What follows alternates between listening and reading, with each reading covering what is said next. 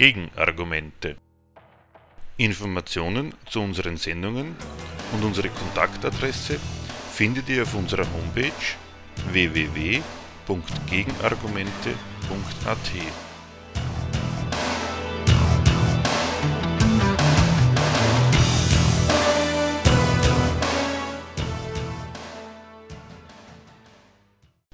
Die Themen der heutigen Sendung.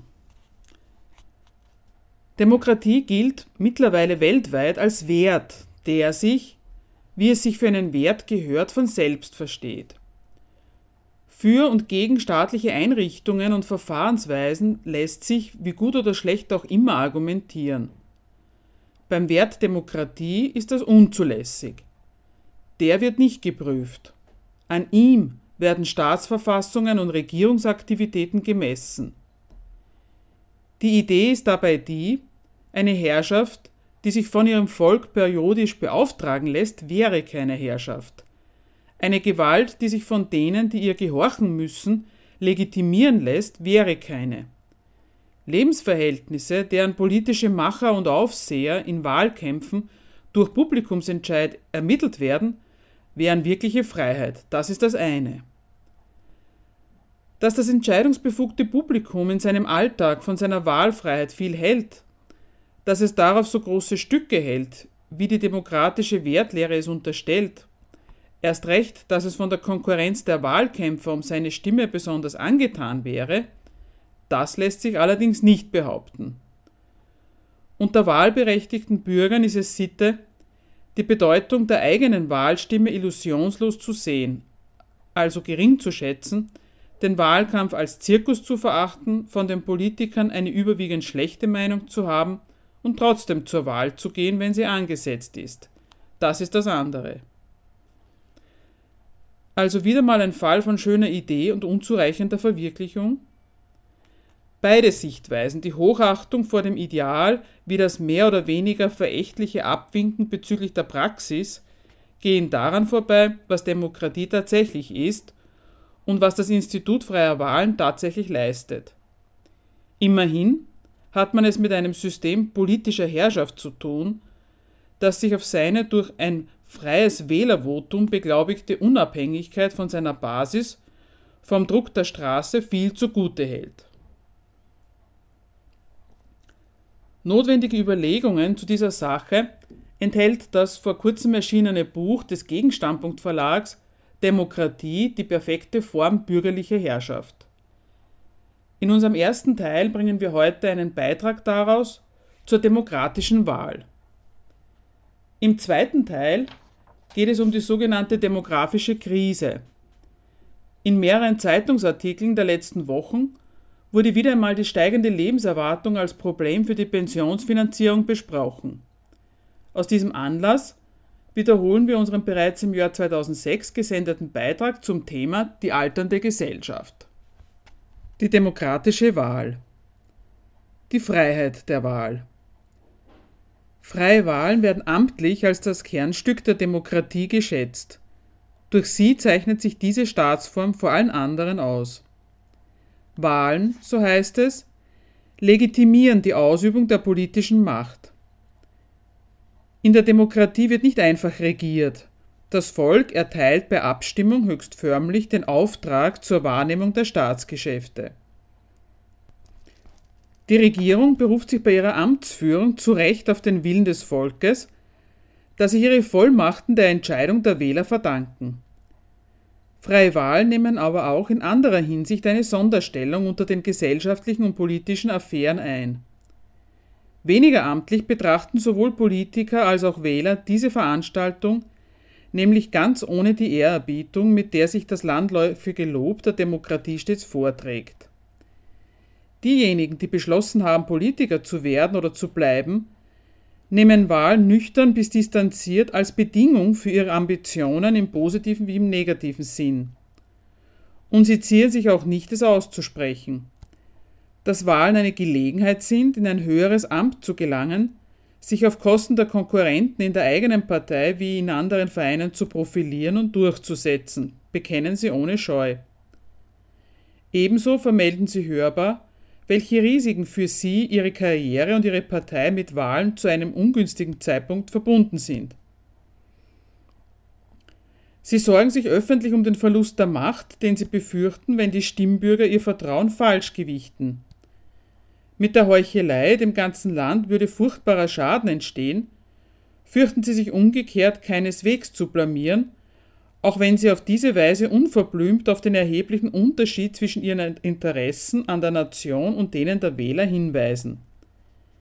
Ebenso eindeutig fällt die Meinung des abstimmungsberechtigten Volkes aus.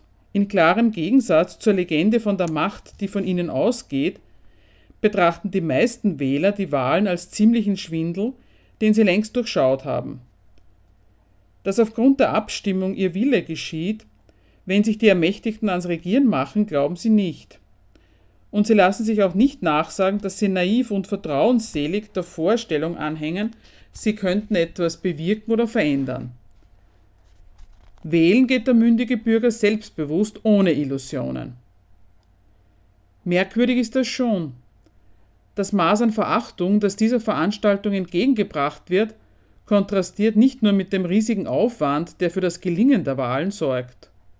Schließlich geht es auch um einiges. Von den ausgezählten Stimmen hängt es ab, wer regiert, also über den Einsatz des staatlichen Gewaltmonopols bestimmt und Gesetze macht, die er für nötig hält.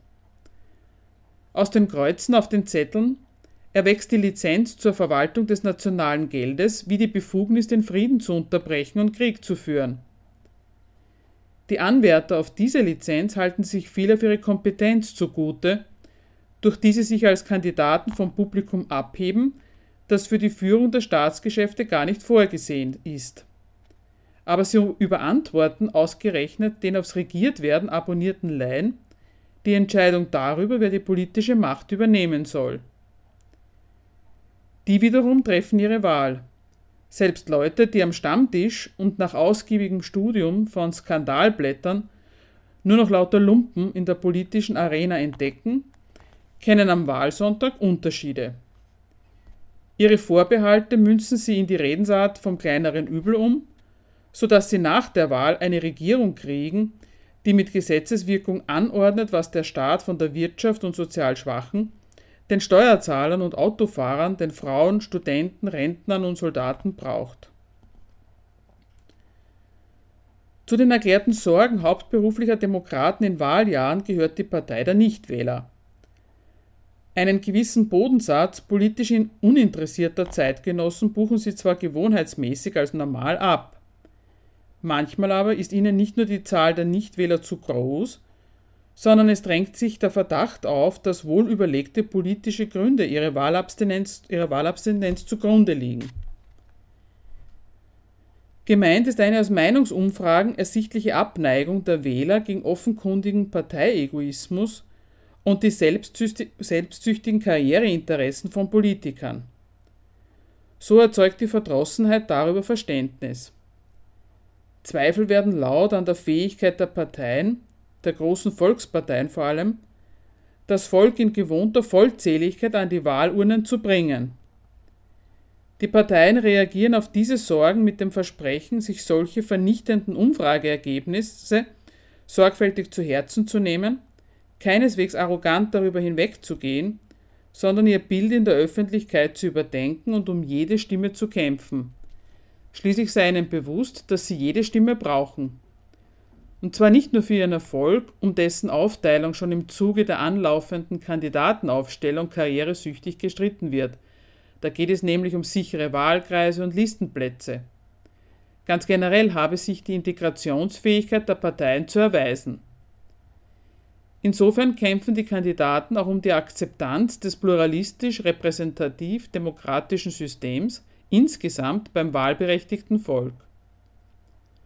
Solche Sorgen und Versprechungen stellen einiges klar über Subjekt, Prädikat und Objekt der in dem Wörtchen Demokratie enthaltenen Behauptung, hierzulande regiere das Volk sich selbst. Das eigentliche Subjekt der Wahl. Verantwortungsbewusste Demokraten gehen davon aus, dass dem Volk von sich aus an dem politischen System das ihm die Wahlfreiheit schenkt, zu übermäßig viel nicht liegt. Sache der Parteien ist es jedenfalls, dem Wahlvolk Alternativen zu bieten, damit es überhaupt etwas zum Entscheiden hat, und von den Inhabern des aktiven Wahlrechts ist da nichts als Passivität zu erwarten. Sogar die kritischen, skeptischen und verdrossenen tun nichts als auf Angebote warten. Die aktive Rolle liegt ganz bei denen, die das passive Wahlrecht wahrnehmen. Deren demokratische Pflicht ist es überdies, die Leute überhaupt zur Stimmabgabe zu bewegen, weil niemand von sich aus zu diesem Höhepunkt seiner demokratischen Freiheit hindrängt. Letztlich geht der mündige Bürger zwar noch allemal ins Wahllokal, solange Wahlen angesetzt sind. Wenn das nicht alle tun, so hat das, am Ende, hat das die am Ende Gewählten noch nie gestört. Insofern ist die Besorgnis um die Zahl der Nichtwähler nicht gar so ernst zu nehmen. Aufschlussreich ist aber die darin enthaltene Einschätzung schon, dass der demokratische Bürger der Letzte ist, der gebieterisch auf seinem Wahlrecht besteht, wie auch, wenn es seine Rolle ist, abzuwarten, was die Parteien ihm bieten. Die Parteien haben also die demokratische Pflicht, sich und ihre führenden Kandidaten anständig aufzustellen und beim Volk beliebt zu machen, damit es überhaupt wählen geht. Dieser Pflicht, das Heft in die Hand zu nehmen, entspricht nach ihrer eigenen und allgemein geteilten Auffassung auf der anderen Seite ein gewisses Recht, den Aufwand dafür mit einer Wahlstimme vergütet zu bekommen. Politisch nachdenkliche Nichtwähler finden zwar, solange es noch nicht wirklich ans Wählen geht, ein gewisses Verständnis. Doch das ist mehr darauf berechnet, die Parteien anzuspornen, und gilt nie einem wirklichen Wahlboykott. Der gehört sich erstens überhaupt nicht, wenn der Bürger schon mit einem freien Wahlrecht beglückt wird. Und zweitens verweigert der Nichtwähler den Parteien einen Nutzen, auf den sie, führen sie sich nur ordentlich auf, doch irgendwie einen Anspruch haben. Gerade die öffentlichen Sorgen um das Bild der Parteien und ihre womöglich schwindende Fähigkeit, Zustimmung zu organisieren, belegen diesen Standpunkt, dass das Wahlvolk den Parteien als den eigentlichen Unternehmern in Sachen Demokratie nicht entgleiten darf. Der Vorwurf, sie würden in dieser Hinsicht versagen, misst sie am Maßstab des problemlosen Zugriffs auf eine sichere Anhängerschaft. An diesem Kriterium messen im Übrigen zuallererst die Parteien sich selbst. Sie eröffnen ihren Wahlkampf schon traditionell mit der Erklärung, dass sie keine Stimme zu verschenken haben erheben also mit größter Selbstverständlichkeit einen gewissen Besitzanspruch auf die freie Bürgerentscheidung, auf die ihrer Stammwählerschaft sowieso und auf die zuletzt eroberten Wechselwähler ebenfalls. Aber auch andere und vor allem die noch Unentschlossenen sollen sich von der Beteuerung beeindrucken lassen, dass jede demokratische Partei ihre Stimme benötigt, so als wäre deren Bedürfnis umstandslos eine Pflicht der Bürger.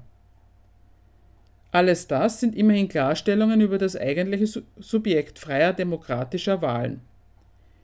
Die Wähler jedenfalls sind es nicht. Wahlen sind eine aufwendige Übung, der sich die Parteien und ihre Kandidaten unterziehen. Die wissen auch warum. Denn für sie geht es um einiges. Ihr Aufwand ist Mittel zum Erwerb der Macht. Dafür ist er zweckmäßig und im Erfolgsfall dermaßen lohnend, dass der Ertrag in gar keinem Verhältnis mehr zu dem Einsatz steht, den demokratische Politiker bei ihrem Ausflug in den Wahlkampf zeigen müssen. Der Wahlakt. Verzicht auf Einflussnahme. Die Stimmen der Wähler werden benötigt, um zusammengezählt zu werden und in der Masse ein Zahlenverhältnis darzustellen, nachdem die höchsten Personalfragen im Staat entschieden werden, nämlich eine Politikergarnitur die politische Macht bekommt. Das ist die ganze Vermittlung zwischen Wählermeinung und Politik, Bürgerfreiheit und Herrschaft, die in der demokratischen Wahl stattfindet. Vom Standpunkt der Staatsmacht aus betrachtet grenzt selbst dieser Bürgerbeitrag zum politischen Geschehen schon an Abhängigkeit nämlich der politischen Herrschaft von ihren Untertanen.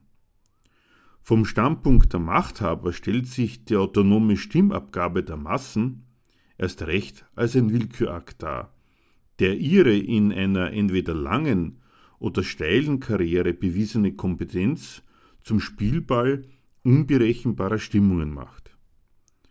Das Bedürfnis der Verantwortlichen nach Kontrolle und Überwachung der Stimmabgabe liegt daher so auf der Hand, dass Demokraten es als extreme Großzügigkeit ihrer Sorte Herrschaft und wagemutiges Vertrauen in den mündigen Bürger geschätzt wissen wollen, wenn sie eine freie und geheime Stimmabgabe garantieren. Dabei verrät dieser Respekt vor dem freien Bürgerwillen nur, wie garantiert konstruktiv sich dieser Wille betätigt und wie belanglos er wird, wenn er sich in einem Wahlkreuz auf einem amtlich ausgestellten Stimmzettel verewigt. Die ganze demokratische Freiheit verwirklicht sich da als ein von sich aus nichtssagendes Entscheidungsatom, an dem von Argumenten, begründeter Überzeugung, auch nur einer artikulierten Stellungnahme nichts zu entdecken ist. Genau so ist sie, wie sie sein soll, nämlich der individuelle Beitrag zu einer kollektiven Willensäußerung, der jedes Moment von freier, gemeinsamer Willensbildung, jeder Anflug von Verständigung innerhalb des Kollektivs der Wähler völlig abgeht. Das Gebot der Geheimhaltung, das die Stimmabgabe vor Kontrolle von oben und verfälschender Fremdbestimmung schützt, unterstreicht zugleich, wie total fremd dem demokratischen Wahlakt jede Gemeinsamkeit des Überlegens, Beratschlagens, geschweige denn Beschließens ist. In ihrer freien, gleichen und geheimen Einsamkeit geht die individuelle Wahlstimme bloß quantitativ als extrem unerheblich in einem Massentrend ein, der keine andere inhaltliche Bedeutung hat als die, die andere die Aktivisten des demokratischen Geschäfts ihm verleihen. Vorweg die Kandidaten mit dem, was sie zur Wahl stellen, entscheidend hinten nach die Gewinner mit dem, was sie daraus machen. Denn ihnen verschafft das ermittelte Zahlenverhältnis die Freiheit, es erstens in ihrem Sinn politisch zu deuten, ihm gewissermaßen in all seiner Stummheit eine, nämlich ihre politische Aussage zu unterlegen. Zweitens ist es ihr Berufungstitel für alles, was sie als Machthaber tun. Diese Vermittlung zwischen Bürgern und Machthabern findet also statt und sie ist vom Standpunkt der staatlichen Herrschaft als denkbar gelungen zu bezeichnen. Sie bindet die Inhaber der Staatsgewalt an nichts, umgekehrt entbindet sie den Wähler von nichts, wofür und wogegen auch immer der sich hat engagieren wollen denn dessen individuelle Entscheidung ist spurlos in der Gesamtentscheidung auf, also untergegangen und zählt nur als kleinste natürliche Zahl in der Arithmetik des Wahlsiegs. Sie hat nach getätigter Wahl keinen anderen Inhalt als den, die Macht machen und sich regieren zu lassen. Die Wahlentscheidung, Zustimmung zum Regiertwerden.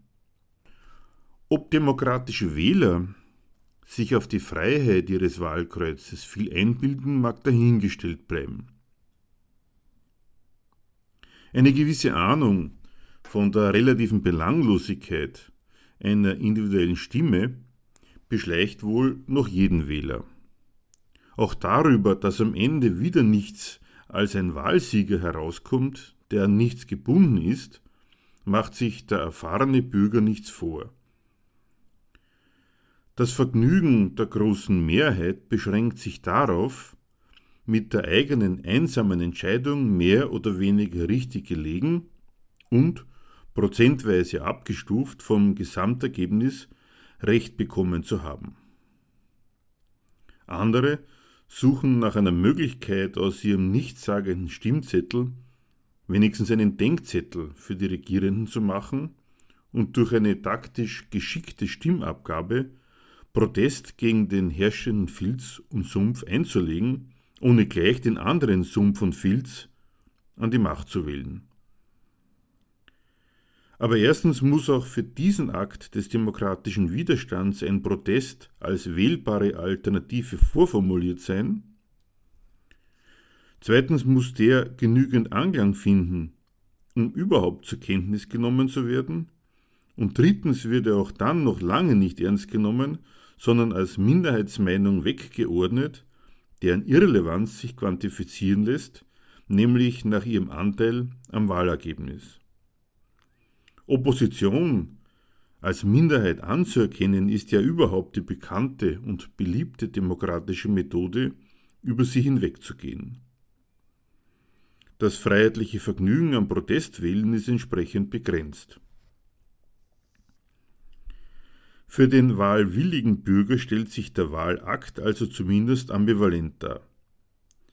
Zweifellos kommt es da mal auf seine freie Entscheidung an, und in die redet ihm niemand hinein. Eine schöne Sache, wenn man das mit staatlichen Umständen vergleicht, unter denen eine solche Auswahl nicht gegeben ist. Andererseits heißt das nicht viel. Die eigene Entscheidung entscheidet nichts weiter. Also wieder einmal eine Sache mit einer guten und einer schlechten Seite.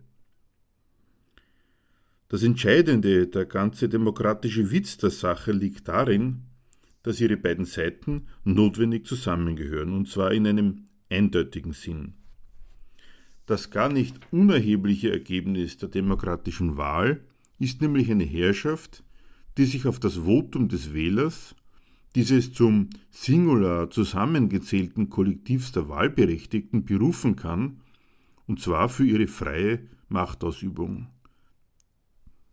Dieses Ergebnis steht fest weil es gar nicht zur Wahl stand. Es ist trotzdem in freier Wahl zustande gekommen, nämlich auf dem Weg einer freien Auswahl zwischen Kandidaten und Parteien, also vermittels einer Entscheidung, die gar nicht über das entscheidende Ergebnis gefällt worden ist. Der einzelne Wähler entscheidet sich, und mehr eigentlich nicht, bezüglich einer Wehrfrage. Herauskommt außer der Personalentscheidung die umfassende Ermächtigung einer Politikermannschaft mit Kanzler an der Spitze zum Regieren. Diese Ermächtigung ist der Effekt einer Freiheitstat, die sich ausdrücklich bloß auf Personalalternativen bezieht.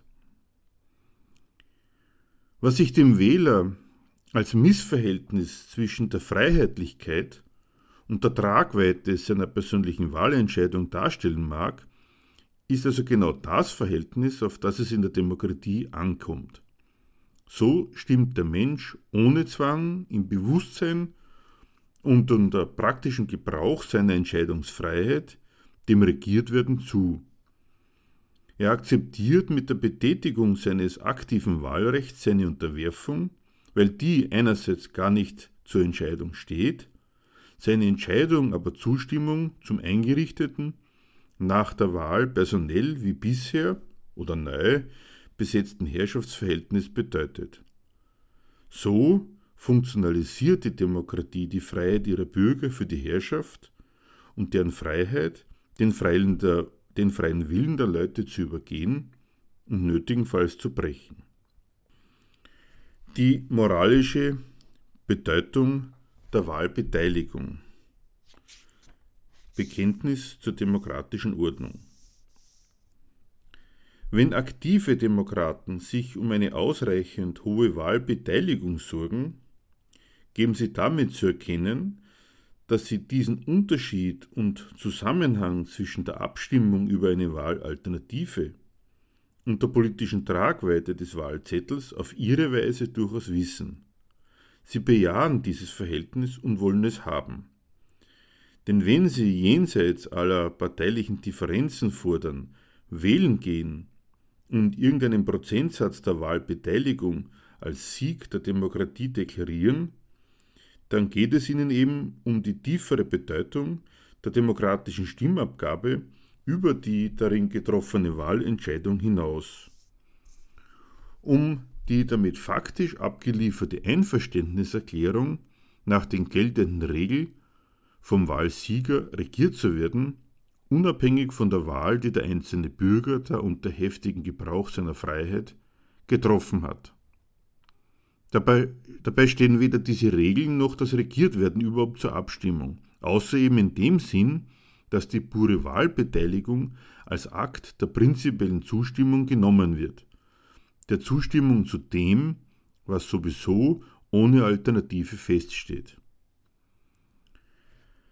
Die Demokraten, die in diesem Sinn für Wahlbeteiligung als solche werben, gleichgültig wie heuchlerisch immer sie das tun, Wahlkandidaten denken allemal an Stimmen für die eigene Partei, bewegen sich damit ganz auf der Linie der Parole, mit der die seinerzeitige SED in alten DDR-Zeiten ihr Volk zur freiheitsfeindlichen Einheitswahl agitiert hat. Wählen heißt sich bekennen, zum Herrschaftssystem nämlich. Dabei haben die realen Sozialisten gemessen am demokratischen Vorbild allerdings den abenteuerlichen Fehler gemacht, die Wahl allen Ernstes wie eine Entscheidung über die Systemfrage aufzuziehen. Und weil sie die natürlich überhaupt nicht wirklich zu eröffnen gedachten, mussten sie die absurdesten zwangsmäßigen Vorkehrungen treffen, damit im Ergebnis nicht schiefgehen kann. Unvergleichlich eleganter verfährt da die Demokratie. Sie fordert das Volk zur freien Entscheidung über personelle Alternativen auf, erzwingt kein bestimmtes Ergebnis in der Sicherheit, dass jedes Ergebnis die demokratische Herrschaft affirmiert. Und daneben leistet sie sich Agitatoren, die eben diesen nicht zur Wahl gestellten Effekt als den eigentlichen Sinn der Wahl propagieren und den Leuten den Urnengang als demokratisches Bekenntnis abfordern, gerade wenn sie sonst am Gebrauch ihrer Wahlfreiheit keinen Spaß finden. Unter diesem Anspruch gerät die Freiheit der Wahl natürlich ein wenig zur Pflicht. Aber auch das ist demokratischen Bürgern ganz geläufig. Sie können sich sogar einen Lohn für redliche demokratische Wahlpflichterfüllung vorstellen und beweisen damit ihren Scharfsinn bezüglich einer Regelung, mit der ihr Staat ihnen allen Ernstes erlaubt, sich einmal in seine Angelegenheiten zu mischen. Wer nicht wählt, hat auch kein Recht zu meckern. Das ist die Sache auf den Punkt gebracht. Nur wer durch Pflichterfüllung an der Wahlurne seine Linientreue bewiesen und das demokratisch Erlaubte getan hat, um die Verhältnisse zu ändern, darf den Mund aufmachen. Ohne praktizierte Zustimmung im Prinzipiellen, keine theoretische Abweichung im Einzelnen. So gut verstehen demokratische Bürger ihr Herrschaftssystem. Müzik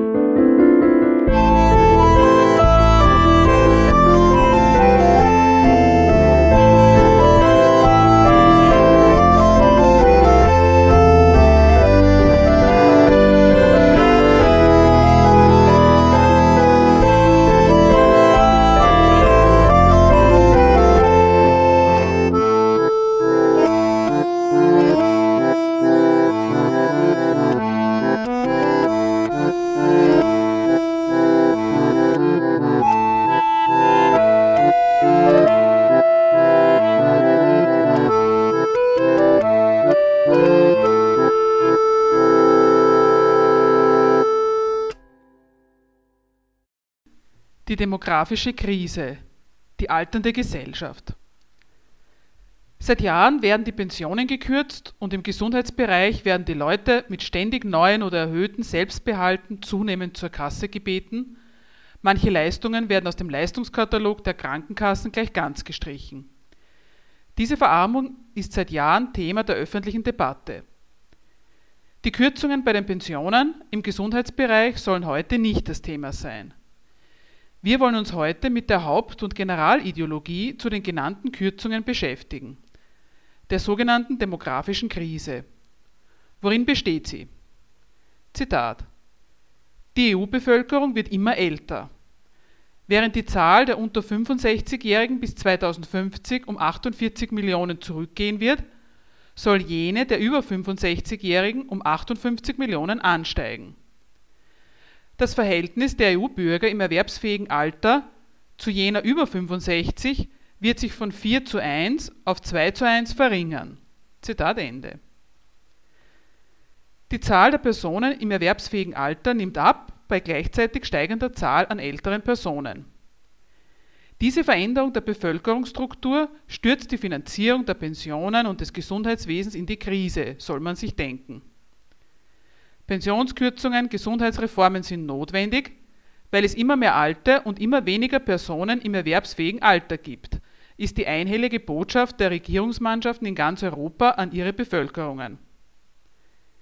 Es findet, so viel lässt sich sofort sagen, nicht nur eine laufende Verarmung statt, auch die Ideologien dazu werden immer dümmer und brutaler. Man ist doch ernstlich aufgefordert, sich die laufend stattfindende Verarmung als Produkt eines biologischen Prozesses einleuchten zu lassen. Man soll sich einen verkehrten Altersaufbau des Volkskörpers als Ursache der Verarmung denken. Dieses biologische Bild wird nicht nur von den Regierungsverantwortlichen bei jeder Kürzung heruntergebetet.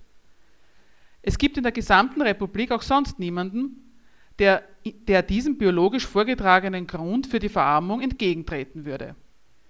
Gestritten wird allerhöchstens über das Ausmaß der Gefahr und über den richtigen Umgang mit der demografischen Krise. Daher wollen wir uns heute dieses Bild der alternden Gesellschaft vornehmen.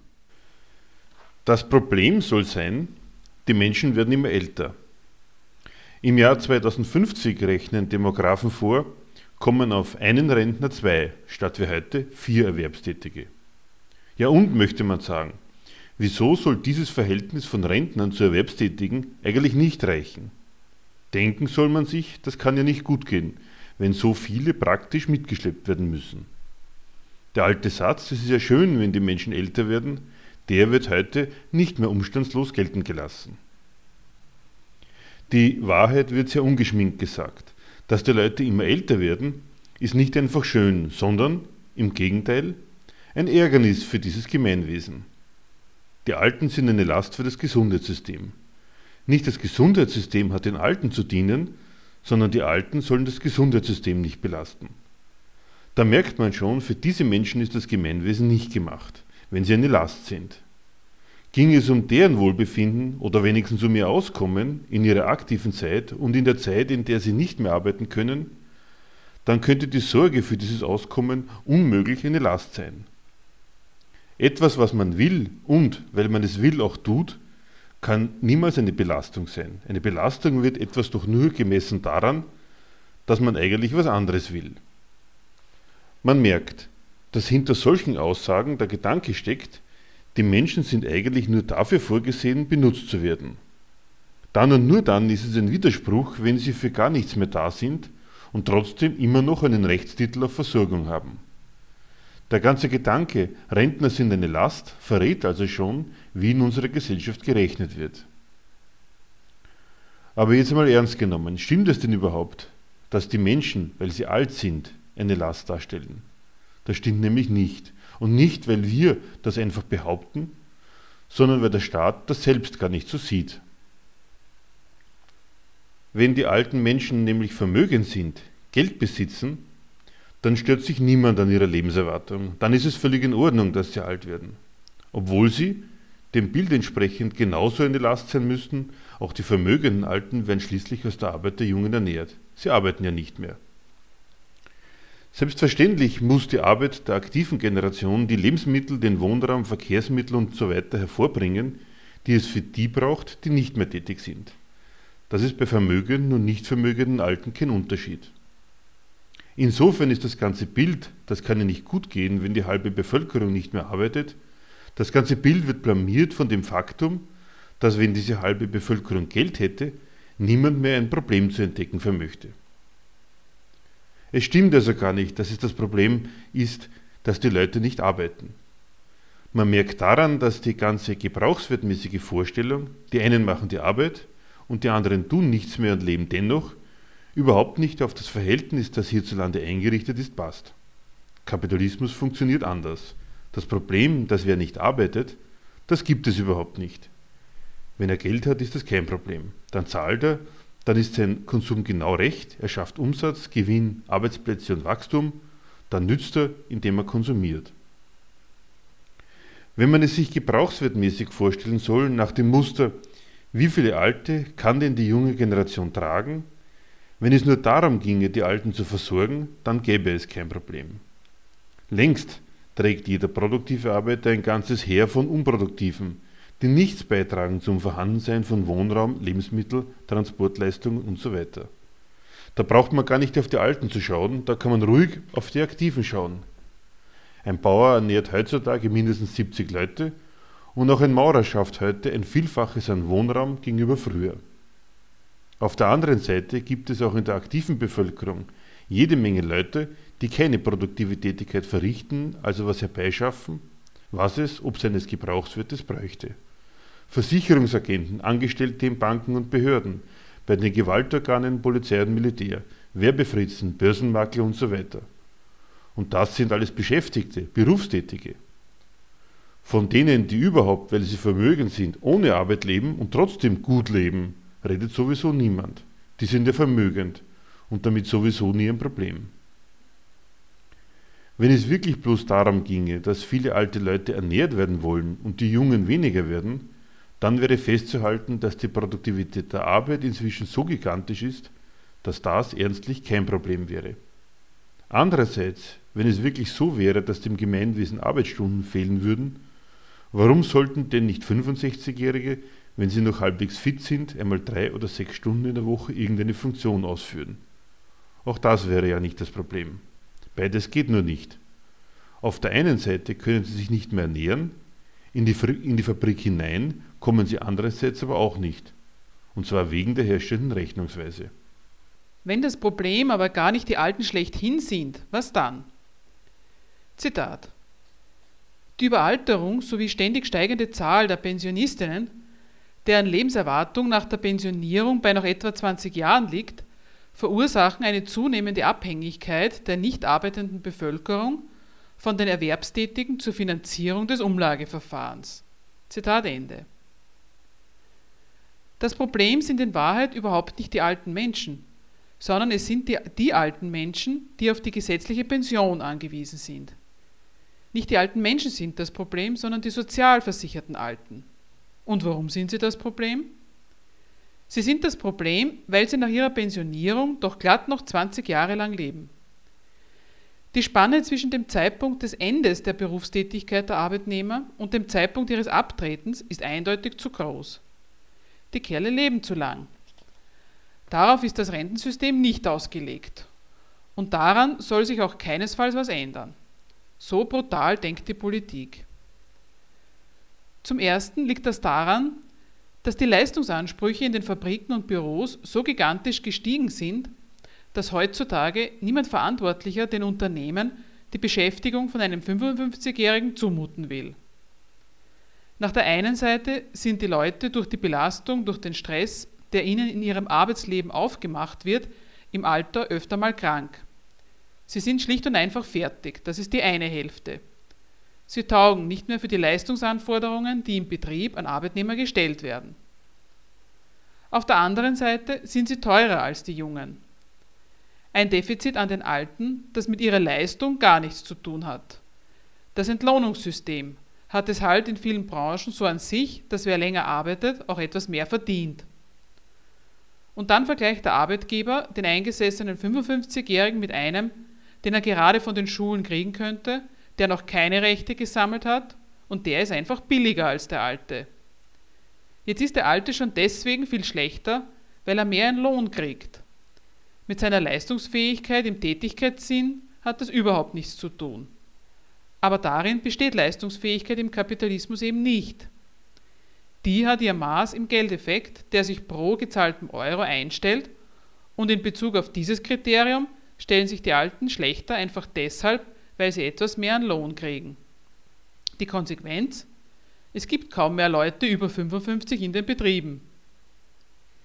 Die andere Hälfte, warum die Spanne zwischen Ende des aktiven Arbeitslebens und Tod so groß wird, das ist die Leistung der Medizin. Kranke, ausgelaugte Menschen, oft auch seelisch kaputt, sterben einfach nicht mehr so leicht. Es gibt jede Menge kleiner Helferlein für den Herzrhythmus, für den Blutdruck und so weiter und dann sterben sie einfach nicht. Diese Kombination, die Leute enorm aktiv auslaugen, früh rausschmeißen und andererseits sie so medizinisch versorgen, dass sie nicht abkratzen, das ist die Qualität des Problems, mit dem unsere Gesellschaft sich im Augenblick herumschlägt. So viel sollte nach dem bisherigen klar sein. Die bereits durchgesetzte und erst noch geplante weitere Verarmung hat ihren Grund nicht im steigenden Alter der Bevölkerung. Das Problem, das die Politik sich beständig anschickt zu lösen, ergibt sich auch nicht aus einem Problem mit der Versorgung mit Gebrauchswerten. Worin besteht das Problem aber dann? Das Problem besteht darin, dass für die auf die staatliche Pension angewiesenen das Geld tatsächlich nicht reicht. Oder anders gesagt, der Lohn reicht nicht fürs Alter. Erst einmal reicht das Geld für die Alten deshalb nicht, weil der Lohn, der von den Unternehmen bezahlt wird, überhaupt nicht dafür bezahlt wird, dass er für ein ganzes Arbeiterleben reicht. Der Unternehmer bezahlt Lohn dafür, dass angetreten wird. Und da zahlt er so wenig, wie man am Markt für die gewünschte Arbeitskraft halt gerade zahlen muss. Darauf, dass das Geld für ein Arbeiterleben lang reichen muss, ist er nicht berechnet. Die Arbeiter sparen im Wesentlichen auch nicht, sondern verbrauchen ihr Geld. Die Vorsorge fürs Alter muss ihnen vom Staat aufgezwungen werden. Sie zahlen in Zwangskassen ein und wo es Zwangskassen gibt, ist klar, da geht der Staat davon aus, die Arbeiter würden das nicht tun, wenn es ihnen freistünde. Wenn es Zwangskassen gibt, ist es das Bekenntnis, dass die Menschen eigentlich nicht ansparen können, aber ansparen müssen. Es wird daher von einem Lohn, der gar nicht darauf berechnet ist, dass man von ihm auch leben kann und schon gar nicht für die Zeit, in der man nichts mehr verdient. Von einem solchen Lohn werden zwangsweise fast 20 Prozent für die Rente abgezogen. Die Beitragszahler kriegen diese Abzüge als Versicherungsbeitrag gutgeschrieben. Für den Beitragszahler ist die Pension in dieser Hinsicht wie ein privates Verhältnis zu einem Versicherungswesen organisiert. Eine Versicherung die ihm ausschließlich nach Maßgabe seiner, seiner Beitragsleistungen umgekehrt Gegenleistungen bietet. 45 Beitragsjahre muss ein Arbeitnehmer vorweisen, nur dann kommt er in den Genuss der für ihn überhaupt erreichbaren Höchstrente. Der Reiz dieser kleinlichen Berechnung besteht darin, dass in vielen Fällen gar nicht die theoretisch erreichbare Höchstpension gezahlt werden muss, sondern etwas weit niedrigeres. Jede Abweichung in der individuellen Biografie vom vorgeschriebenen Ideal wird gegen den Betroffenen gewandt und schlägt sich in einer aliquoten Minderung seiner Pension nieder. Länger studieren als erlaubt, von seinem Unternehmen in Frühpension geschickt zu werden und so weiter, all das sind lauter Gründe für Abschläge bei der Pension. Die Pension ist damit endgültig nicht mehr auf das bezogen, was man zum Leben braucht. Umgekehrt geht die Definition.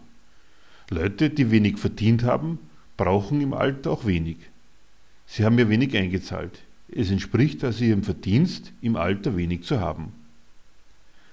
Nach der Seite hat die staatlich organisierte Pensionskasse die Form einer Versicherung.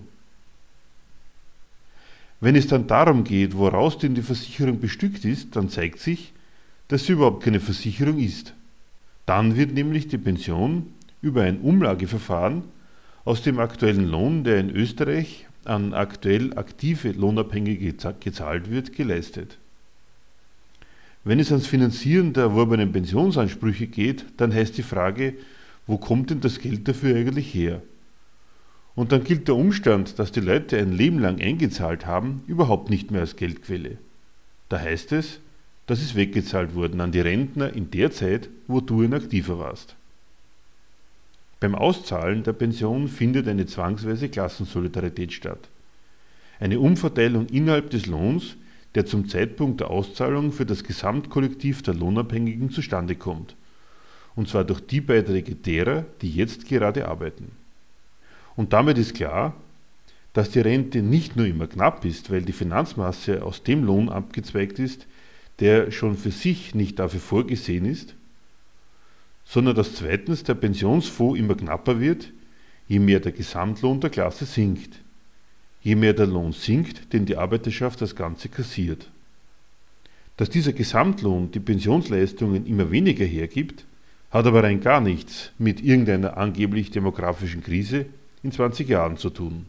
Tatsächlich ist es so, dass je produktiver die Arbeit wird, desto niedriger wird der Gesamtlohn der Nation. Je leichter es also nach der Seite der Gebrauchswerte hin wird, alles Mögliche herzustellen, je weniger Aufwand nötig ist, um die Lebensmittel für Jung und Alt zu produzieren, desto kleiner wird der Anteil am Reichtum des Landes, den die Lohnarbeiterschaft als Lohn kassiert, desto kleiner also auch der Pensionsfonds. Absurd. Wie geht das? Wie kommt das zustande? Produktivitätssteigerung wird im Kapitalismus nämlich überhaupt nur zu einem Zweck durchgeführt. Nicht um den Arbeitern Arbeit zu ersparen, auch nicht einfach um die Arbeit ergiebiger zu machen und schon gar nicht um die Löhne zu erhöhen, sondern Produktivitätssteigerung wird einzig und allein durchgeführt, um jede einzelne Arbeitsstunde für den Unternehmer ergiebiger zu machen, um ihm mehr Leistung pro Arbeitsstunde zu sichern. Unternehmer senken ihre Kosten, erhöhen also den Gewinn pro Stück, indem sie produktiver arbeiten lassen, aus der bezahlten Arbeitsstunde mehr rausholen und weniger Stunden bezahlen. Und das ist gleichbedeutend mit weniger Lohn pro Produkt. Anders ausgedrückt, der Zweck ist die Senkung der Lohnstückkosten. Die eine Konsequenz dieses Mehr an Leistung pro Arbeitsstunde ist, diejenigen, die weiter im Betrieb bleiben, dürfen die Arbeit derer machen, die entlassen werden. Die Entlassung ist die andere Seite. Jeder, der entlassen wird, steht als Lohnkost nicht mehr auf der Lohnliste. Deswegen kommt diese dem Kapitalismus eigentümliche, aber wirklich wahnsinnige Entwicklung zustande, dass Unternehmer die Arbeit immer produktiver und darüber die Arbeiterklasse immer ärmer machen. Dadurch, dass insgesamt weniger Leute noch einen Lohn kriegen und zweitens dadurch, dass die Unternehmer sich diese Gelegenheit, die Löhne der verbleibenden Mannschaft zu senken, nicht entgehen lassen.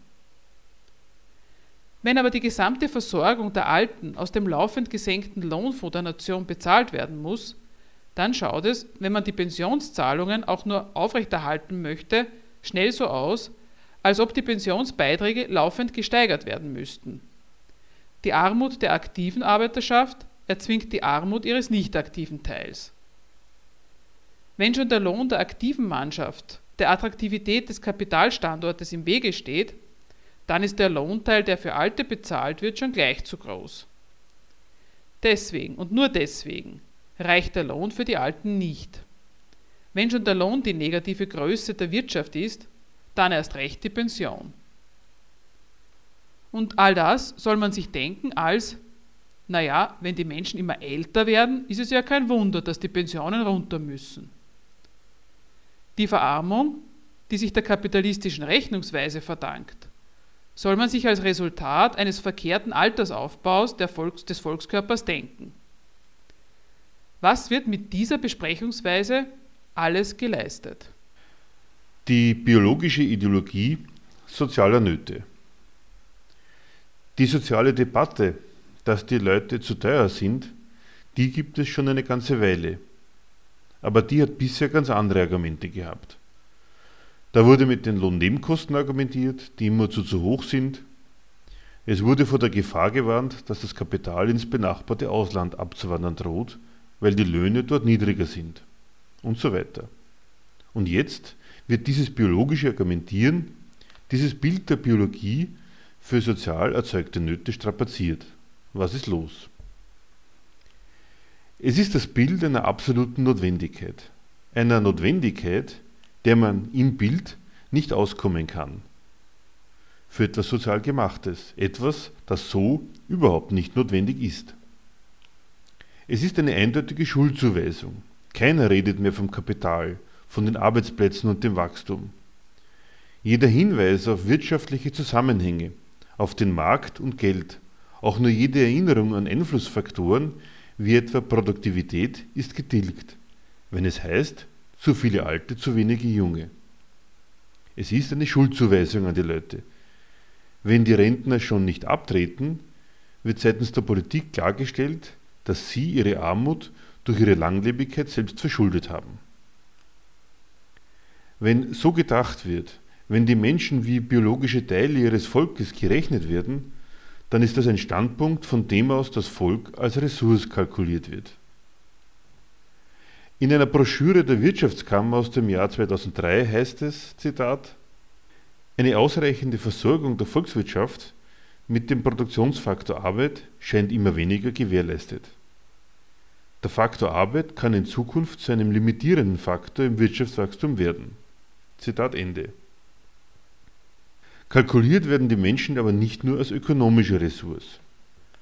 Würde man das Problem der Überalterung der Gesellschaft nämlich rein ökonomisch betrachten, dann wäre es nämlich auch schon wieder gelöst. Durch die Einwanderung von Arbeitskräften aus den Entwicklungsländern. Aber diese Lösung kommt keinesfalls in Frage. Das Volk ist nämlich außerdem auch noch eine Ressource des Staates. Und da wird der biologische Gedanke der Ressource endgültig rassistisch. So kann man wieder bei der Wirtschaftskammer lesen, Zitat, eine Lösung des Problems alleine in der Migrationspolitik zu suchen, ist illusorisch. Die rein rechnerisch benötigte Anzahl von Migranten zur Aufrechterhaltung der Bevölkerungsanzahl und einer politisch erwünschten Altersstruktur würde die Integrationsfähigkeit der Bevölkerung in einem nicht vertretbaren Maße belasten. Zitat Ende. Vom Staat aus ist es eben nicht dasselbe, ob man Ausländer reinlässt, weil Arbeitskräfte gebraucht werden, oder ob man Eingeborene hat. Ausgedrückt in dem Zitat als, naja, die Österreicher würden das nicht vertragen. Als ob die Wirtschaftskammer in anderen Dingen so simpelig wäre. Der politische Stehsatz, dann muss man es ihnen halt erklären, der gilt hier offenbar nicht. Der Standpunkt des Eingeborenen ist die Idee des biologisch definierten Staatsbürgers. Die Idee eines Menschenmaterials, das schon durch Blut und Geburt gar nicht anders kann, als diesem Gemeinwesen treu zu dienen, diesem Staat zur Verfügung zu stehen. Jeder andere, den er reinholt, kommt, weil es für ihn eine Rechnung ist. Ja, in Europa, in EU-Gefilden kann er mehr verdienen als in Marokko oder im Tschad. Also wandert er aus und kommt her, weil er sich einen Vorteil ausrechnet. Der unbedingte Staatsbürger, der unbedingt Verlässliche, das ist zwar keine Wahrheit, jeder Mensch ist schließlich frei, sich was Neues zu denken, und dann ist er überhaupt nicht mehr verlässlich. Aber Staaten, die denken offenbar so. Die wünschen sich lauter unbedingt Verlässliche, unbedingt zur Verfügung stehende Untertanen. Und da ist das Blut und die Geburt die beste Garantie, die zu haben ist. Einer, der nicht aus Berechnung hier ist, nicht weil er sich einen Vorteil verspricht, sondern weil er einfach hier ist und nirgendwo anders hin kann. Also so leicht auch gar nicht weg kann. Der steht unbedingt zur Verfügung und genau solche braucht's. Das ist alles in diesem Bild der verkreiseten Republik enthalten. Von der falschen Erklärung der sozialen Nöte bis zum Rassismus des Staates. Interessiert an Erklärungen, die allemal auf den Beweis hinauslaufen, dass die wirklichen Verhältnisse ein wenig anders sind, als die amtierenden Fachleute für Wirtschaft, Politik und Moral- und Weltanschauung sie sich und ihrem Publikum zurechtlegen? Die Zeitschrift Gegenstandpunkt bietet vierteljährlich marxistische Theorie. Zeitgemäß ist das nicht. Aber was heißt das schon? Nähere Informationen gibt es auf der Homepage www.gegenstandpunkt.com.